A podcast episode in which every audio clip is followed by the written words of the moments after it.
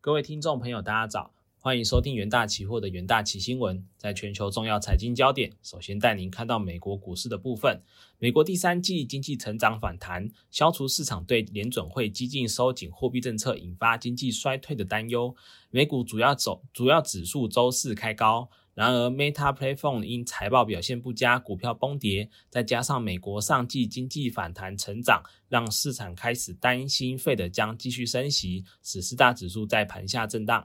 美国商务部周四公布第三季国内生生产毛额 GDP 初值，在前两季都是负成长之后，七月至九月的 GDP 年化增长率为二点六趴，优于经济学家预期的二点三趴。美国经济在第三季以稳健步伐成长，是今年首见的单季成长。尽管经济面临高通膨和联准会快速升息的威胁，但消费支出表现出一定的韧性。此外，美国劳工部同日公布的失业金数据显示，上周经调整后初领失业金人数报二十一点七万人，较前值二十一点四万人增加三千人，不过低于市场预期的二十二万人。尽管费的连番激进升息之下，就业市场依然是强劲的。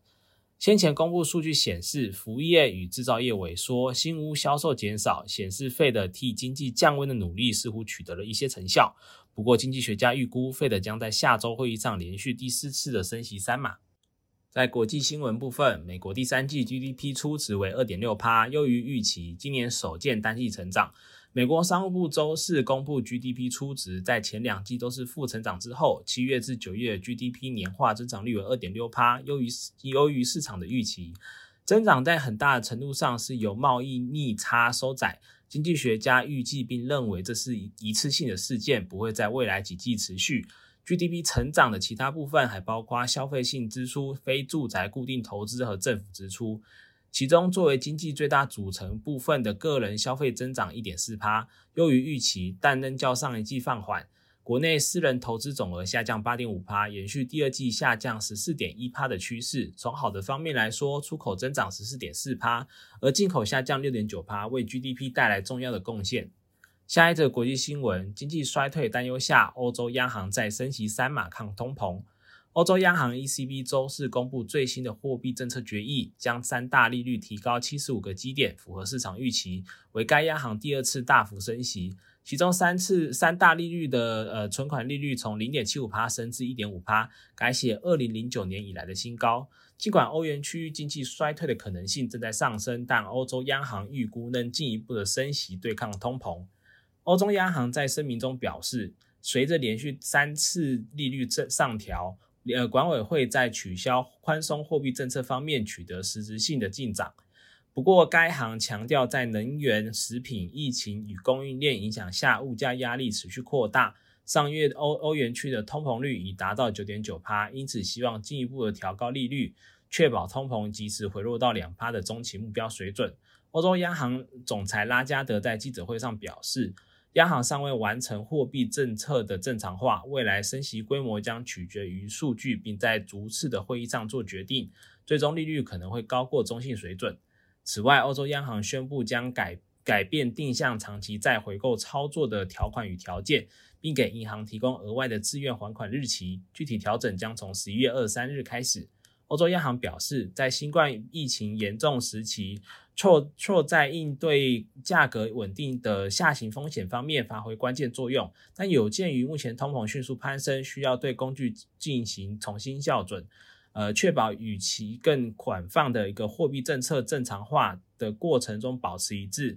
并加强升息对银行贷款条件的一个传导。欧洲央行还在声明中表示，呃，资产购债计划以及疫情紧急购债计划所买进的资产到期后回收的本金仍将全数投入市场，以确保流动性宽持维持宽松，应对与疫情相关的货币政策传导机制风险。欧洲央行也提到，传导保护工具 TPI 可用来应对所有欧元区国家货币政策传导构成严重威胁的无根据且无序的市场波动。让央行能够更有效率地履行其政策，未来将设法通过适当的货币政策立场来避免干预。至于缩减资产负债表的方面，拉加德表示，此次并未特别在会议上讨论缩表措施，将在十二月决定缩表的关键原则，持持与市场分析一致。即欧洲央行要等到利率回归中性才会开始做缩表的动作。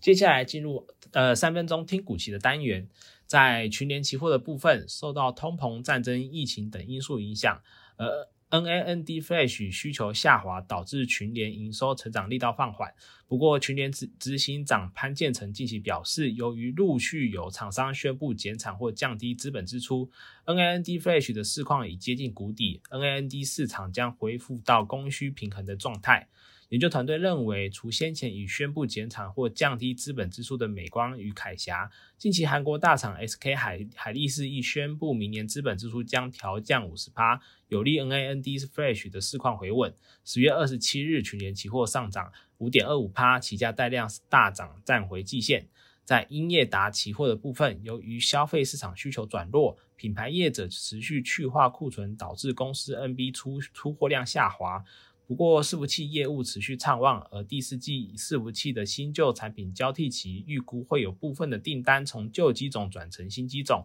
将为公司营收带来益助。研究团队认为，近期全球云端服务供应商正积极建制资料中心，伺服器供应链拉货动能强劲，有利公司营运展望。十月二十七日，英业达期货上涨零点六四趴，期价连日上涨，创近期赚近期新高。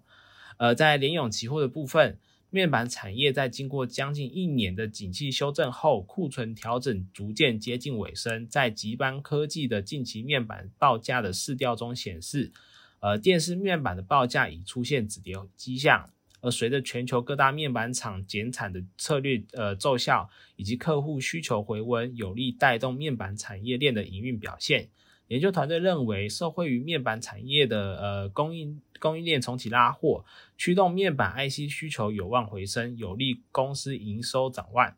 呃，十月二十七日，联永期货上涨二点五六趴，起价维持区间震荡格局，投资人都可以留意相关的股期标的哦。以上是今天的重点新闻整理，我们下周再见。